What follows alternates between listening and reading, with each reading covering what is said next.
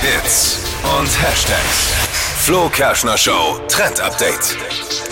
Ja, das Jahr 2021 war pickepacke voll von Foodtrends. Also ich glaube, man konnte fast jeden Tag was Oh ja. anderes essen.